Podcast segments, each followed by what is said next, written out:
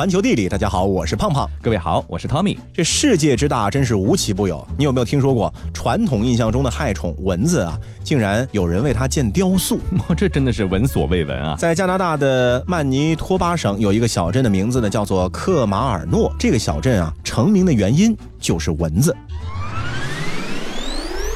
大约在一九八三年，一对年轻的乌克兰裔夫妇在克马尔诺经营了一家杂货店。有一次，他们去曼尼托巴省的省会温伯尼，从批发商手里进货。来，二位请进。怎么样？今天想进点什么货？哎，对了，你们来了那么多回，我都忘了问了，你们是哪里人啊？看你们打扮不像本地人。啊，老板，要不说您的眼光好呢，我们确实不是温伯尼人，我们呀，来自著名的小镇克马尔诺。克什么？克马尔诺，您一定听说过啊！哈哈哈哈啊，科尔马诺，科尔马诺，哎，好名字，好名字。哎，对了，科尔马诺在哪里啊？不是科尔马诺，是克马尔诺，这么有名，您居然不知道？从那时起，丈夫沙拉甘决定要为自己的家乡筑一个雕塑，让自己的家乡能出现在地图上。由于小镇的名字克马尔诺在乌克兰语里是充满了蚊子的意思，因此建立一个什么样的城市形象就似乎变得简单了起来。乡亲们呐，我提议以蚊子为名片，吸引大家的关注。啊，你们说好不好？不好！以蚊子为噱头，一点美感都没有。就是就是，把害虫当推广大使，你秀逗了吧你？这个主意烂套了。谁想出来的馊主意？真丢人！虽然无法得到大家的支持，但沙拉干却仍然觉得这个想法值得一试。于是他开始召集团队，筹集资金。第一步就是打出“蚊子之都”的招牌，又制作了一系列蚊子纪念品。慢慢的，与文字有关的文化使得这个小镇名气大振，慕名而来的游客也记住了这个文字之都。一九八四年，为了突出小镇名字的来由，克马尔诺小镇建造了一个高达四点六米的雕像，成为了世界上最大的蚊子。哦，怎么可以有这么美丽的雕塑？就是就是，把蚊子当推广大使，这个主意好极了。这个主意帅呆了！谁想出来这么好一个主意？真是我们的好邻居、好伙伴。除了加拿大的小镇克马尔诺，美国德克萨斯州的小镇克鲁特也抓住了蚊子这个吉祥物。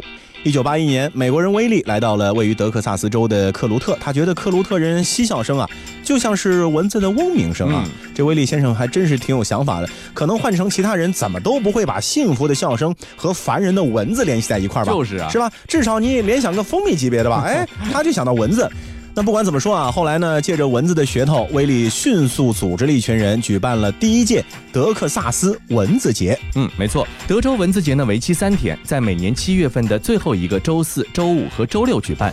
在这个三天里呢，会有一些和蚊子有关的活动，比如说模仿蚊子的嗡鸣声，比一比谁的腿更像蚊子一样又细又长。无论是天真烂漫的孩童，还是成熟稳重的大人，都可以来参赛。当然，如果你不想参加和蚊子有关的比赛，还可以尽情享受热情好客的克鲁特人准备的美味烧烤以及嘉年华的活动。据调查，全世界呢大约一共是有三千五百种蚊子。蚊子的种类这么多，但是却只有一种是值得全世界拥有的，它就是华丽巨蚊。行走小百科。华丽巨蚊在生物学上同其他种类的蚊子有一定的区别。它虽然也属于文科，但它是巨蚊属的。巨蚊，巨蚊，顾名思义，它的块头要比一般的蚊子大出一圈都不止。至于它名字中的“华丽”二字，主要是因为这种蚊子外观十分华丽，成蚊腹部和腿部有银蓝色和黄色的尖纹，看起来那是相当的惊艳。华丽巨蚊目前主要分布在东太平洋地区和南太平洋的岛屿上，在我国的安徽、海南、贵州、云南、广东以及香港地区呢，也曾经有捕获的记录。哦，对了，最重要的是，华丽巨蚊可是一种以摄食花蜜为主的好蚊子哦。除了华丽巨蚊的成纹啊，表现出了对于哺乳动物的友好之外呢，它们的幼虫也是其他蚊虫种类的天敌。嗯，华丽巨蚊的成长阶段呢是分为四个阶段，前三个阶段都是在水中生活的。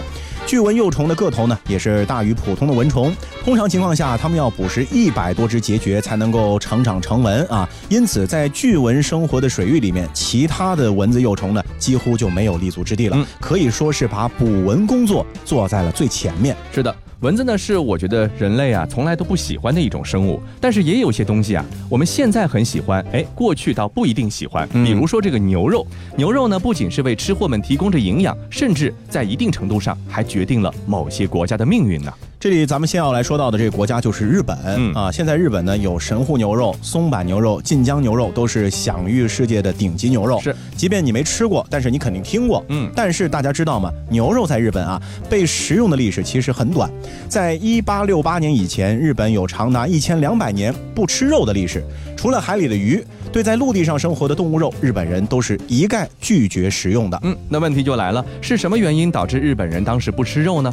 这个事儿啊，它的根源在日本的天武天皇那儿。他在公元六百七十五年的时候颁布了肉食禁止令，规定每年的四月到九月不可以吃牛、马、犬、猿，也就是猴子还有鸡的肉，违反者呢是一律要治罪的。至于禁食原因嘛，第一呢是为了保护农耕，因为四月份到十月份是农耕季节；第二呢是遵从天皇的信仰，就是当时的佛教。当然，禁食肉的这个对象呢，主要是兽类，不包括鱼类和除了鸡之外的禽类。不过，在天皇禁令的影响下，绝大多数日本的所谓有识之士呢，索性一刀切了，放弃了一切有腿的食物的诱惑，进入了不吃肉只吃鱼的半素食时代。是的，那么一直到了一八六八年，日本明治维新开始啊，呃，日本全面学习西方的生活方式，那西方人吃肉，尤其是吃牛肉的习惯呢，也开始影响了日本人。嗯，当时日本的社会新观念呢是这样认为的：说这西方人之所以长得人高马大，就是得益于吃牛肉的这饮食习惯。嗯为什么呢？因为牛的耐力好，吃牛肉呢就可以增强人的体力和耐力。一八七二年，第一家日本人开设的肉店鸟兽迈入商社开业，牛肉这才正大光明地走进了日本人的厨房。嗯，那么咱们再来看看澳大利亚。牛肉产业呢，也是澳大利亚的支柱性产业之一。从事牛肉生产加工的工作者呢，超过了十三点五万人。全澳大利亚有百分之七十四的牛肉出口到全球一百多个市场。可你有所不知的是啊，澳大利亚如此庞大的牛肉产业，却是发端于两百多年前的一场意外。时间要回溯到一七八八年的一月，第一批英国殖民者乘船来到了澳大利亚。那船上呢，也携带了一批被当作英国人口粮的英国牛。嗯，不料啊，船一靠岸，有一些牛呢逃走了。数年之间啊，这些逃跑的牛在澳大利亚这片草场茂盛又没有天敌的土地上是迅速繁衍。哎，殖民者这才回过神来，发现哦，原来澳大利亚这么适合养牛啊。嗯，所以说我们从来没听说过英国牛肉好，只听说过澳大利亚牛肉好啊。嗯不过当年的澳大利亚呢是人丁稀少，内陆呢还没有开发，因此啊对牛肉的需求呢其实也不是很旺盛。直到一八五零年代，风靡澳洲的淘金热间接催生了牛肉产业的发展。后来啊，经过上百年的发展，如今澳大利亚已经和美国、巴西并称为世界三大牛肉的生产国了。最后呢，咱们要来说到的是阿根廷啊。阿根廷这个国家呢，这可谓叫成也牛肉，败也牛肉。嗯，呃，今天的阿根廷啊，可能大家已经完全无法想象说一百年前它的样子了。嗯，在一百多年前啊，阿根廷曾经是这个世界上首屈一指的富裕国家。当时的欧洲许多城市，人们形容腰缠万贯富有的时候啊，常常会这样比喻说，它像阿根廷人一样富有。嗯，而当年奠定阿根廷繁荣的，不是别的，正是牛肉。是的，一八三零年阿根廷建国以后呢，畜牧业成为了经济的支柱。短短几十年间，牛肉出口给阿根廷带来了巨大的财富。阿根廷的人均收入呢，达到了世界前列。不过啊，阿根廷人当时天真的认为，只要抱住牛肉产业这条大腿，国家呢就会一直繁荣下去。那这种不思进取的做法，最终也是害了阿根廷人自己。阿根廷呢是接连错失了两次工业革命的良机，并没有实现整个国家的工业化。后来啊，随着二十世纪三十年代世界性经济危机的到来，阿根廷人呢就为自己这种把鸡蛋放在一个篮子里的发展模式付出了沉重的代价。嗯在全世界牛肉价格下降的冲击之下，阿根廷的经济呢开始了长达几十年的衰退。到一九六零年，联合国呢将阿根廷从经济发达国家的名单上给除了名，一直到今天，阿根廷都没有从经济低迷的阴影中走出来，所以是成也牛肉，败也牛肉。Switching sides and your wildfire lies and your humiliation, you have pointed out my flaws again as if I don't already see them. I walk with my head down, trying to block you out, cause I'll never impress you. I just wanna feel okay again. I bet you got pushed around.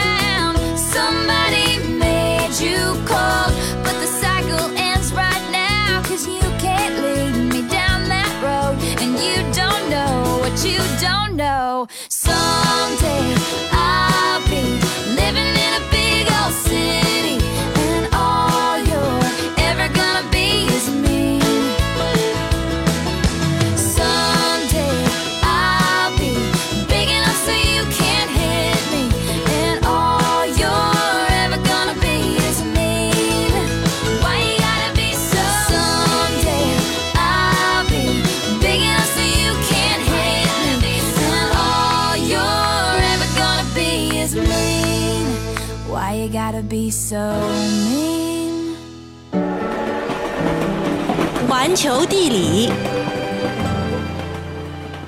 欢迎继续回到环球地理，大家好，我是胖胖。各位好，我是汤米。说到牛肉呢，我们一般啊就会和力大无穷联系在一块儿。当然啊好像大力士呢就需要吃点牛肉嗯来长长力气。其实啊，咱们现在人呢虽然说吃牛肉多，但是力气呢却未必有古人大。嗯，因为在古代战场之上啊，是这个冷兵器的一个时代。那除了将士本身对冷兵器的使用方法呢，强大的身体力量也是需要作为支撑的。嗯，不然你甩不动这么多冷兵器啊。那古人的力气到底有多大呢？接着咱们就通过几个典型案例给各位做一个解析。好，偷梁换柱这个成语大家一定听说过，但其实啊，这个成语最先叫做脱梁换柱啊，是托举的托，意义也非常简单，就是显示人的力气非常大而已。那是什么人能够有这样的本事呢？哎，就是商纣王。事情的经过呢，就是宫殿呢老旧了，需要修缮。然而大家呢还都觉得没事儿，就坐在里边呢讨论一些事情。结果这房梁都断掉了，所有人都像热锅上的蚂蚁那般没了头脑，乱跑一气。商纣王这个时候站起来，两步走过去，一把拖住了即将倒塌的柱子，让大殿呢就最终没有变成废墟。不过有人说了，说商朝那时期的国都之殿啊，可能虽然有点考究，但是整体建筑呢不会太大，是远远不及以后的这故宫金銮殿啊这么的雄伟。但是我们也不能因此就否定了纣王的力气。嗯，别说是一殿之顶了，能拖住百斤重物呢，都算是很大的力气了。嗯。不过啊，对于纣王来说呢，这还不算什么，因为他还干过倒拽九牛的猛事儿。哦啊，这个就完全是属于出类拔萃的力大无穷了。当然了，这些故事啊都是典籍的记载。司马迁说纣王是财力过人，手革猛兽。《帝王本纪》中也说说纣王有倒曳九牛、扶梁易柱的本事啊。虽然说肯定是有夸大的成分，但至少能够说明啊，商纣王是一个神勇的大力士。没错，很多人呢是在电视剧《芈月传》中才知道有秦武王这个人的。那他的名字也很飘逸，叫做嬴荡啊，就是嬴政的嬴，荡呢是草字头荡漾的荡。他能出名呢，一是源于自己的力量，二是源于成功自杀。哎，这位老兄在举重的时候啊，得生生的把自己给压死了。嗯但总体来说，秦武王确实他是很力大无比的。对，那秦武王在他的这个职业生涯啊，打引号好吧，嗯职业生涯中呢，举过很多的鼎，并且呢都很成功。嗯然而啊，龙纹赤鼎呢，却是结束了秦武王的运动生涯。作为当时的国器啊，龙纹赤鼎的铸造呢，肯定没有半点虚假。一个字沉，两个字很沉，三个字非常沉。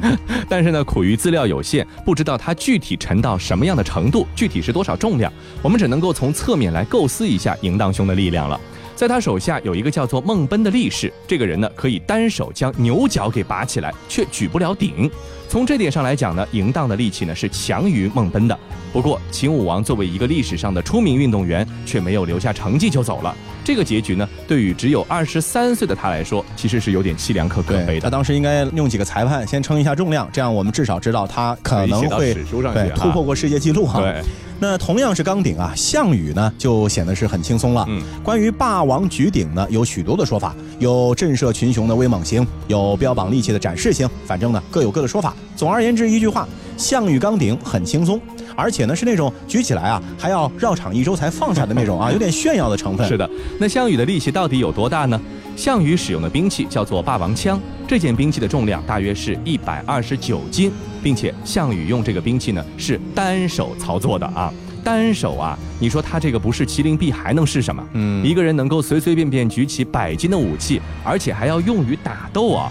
这样的话，三四百斤的东西举起来，那真的是用不了多大的力气。就此来看啊，霸王举鼎应该呢是历史上的真事。我们看到，往往啊，就是在中国历史的大变革时期呢，会涌现出很多的勇士啊。这个三国时期呢，其实也是一个大力士辈出的时代。嗯，三国时期有一个大将叫做典韦，他的力气之大，能够在大风中单手稳骑，和大自然抗衡，听起来都觉得有点不可思议啊。对，还有一次，夏侯淳在野外狩猎的时候呢，遇到了典韦，这个时候啊。典韦正在逐虎过涧，手持一对铁戟，重八十斤啊！如果是真的话，典韦就好像什么呢？就拿着一对健身房的哑铃在奔跑着打老虎一样。那相比之下，三国时候的另一个大力士许褚呢，他就非常直接了。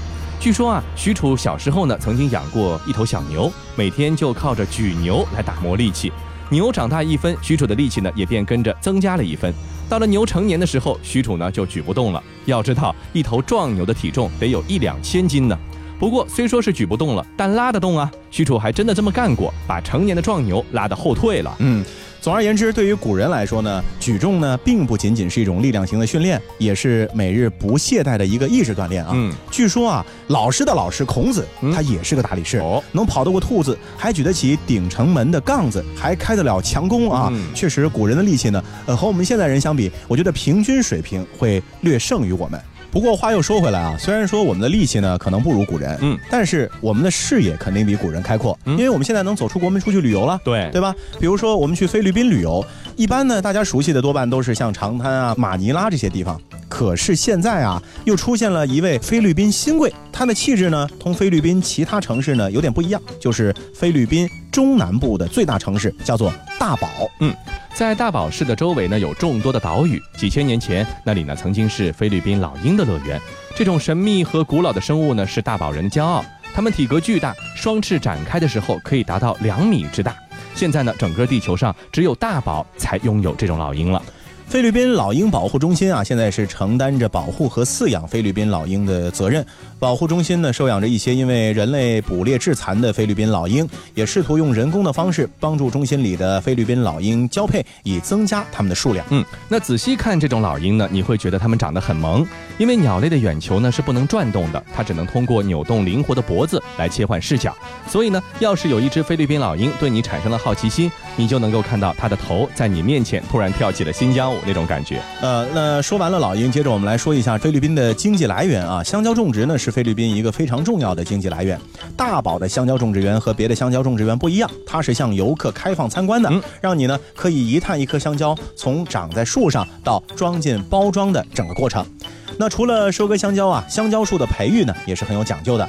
植物学家们呢会把不同年龄的香蕉植株啊种在一块儿，用来提高它的生产效率。嗯啊，除了香蕉，榴莲也是大宝的名片之一。这里的榴莲呢是又好吃又便宜，出名的有像榴莲咖啡，还有各种各样的榴莲甜点。嗯，非常美味啊。大堡海湾的沙帽岛呢，被菲律宾人誉为是海岛花园的天堂。这里有经典的海滨美景、丰富的水上活动，还有周到的服务。对于从来没有见识过海底世界的游客们呢，大堡海湾就是尝试人生潜水初体验的一个好地方。每次下水都有一名潜水教练陪伴，你甚至不需要会游泳，教练呢还会带着水下摄像机给海里漂亮的生物呢拍些照片，同时也会给你拍照，为你留下难忘的海底记忆。在大堡啊，不仅出海可以玩乐，窝在度假村里同样也能玩水上运动。大堡附近呢有不少的高级海岛度假村，你可以到附近的海面上去潜水、玩摩托艇、拖叶伞，还可以乘坐着香蕉船出游。在保证安全的前提之下，你能够得到足够的刺激、足够的愉快的体验。嗯，大部分的菲律宾人的生活方式和我们呢其实没有太大的差别，但在大堡的一些偏远的山村和海岛，还驻扎着少数民族的部落。他们至今呢延续着一千年前的生活方式，靠采集和捕猎以及简单的农耕来进行生活。那如果说你有机会去到这些村落的话呢，他们的环境啊，就会让你联想到这个《桃花源记》里面的画面、啊，景色如画，鸡犬相闻。有的村落啊，因为文化的差别太大了，你呢是没有办法和村民直接交流的。但是他们会衷心的献上歌舞和食物，能让你感受到不同文化的一种友善的态度。是的，菲律宾的少数民族呢，同时也是大自然的守护者。他们知道一些鲜为人知的自然奇景，比如在沙帽岛的塔格鲍勃村附近，就有世界吉尼斯纪录记载的最大的蝙蝠自然栖息地。如果胆子够大的话，就让当地人带你去游玩吧。是，好了，以上就是本期节目的全部内容，感感谢各位的收听，我们下期再见。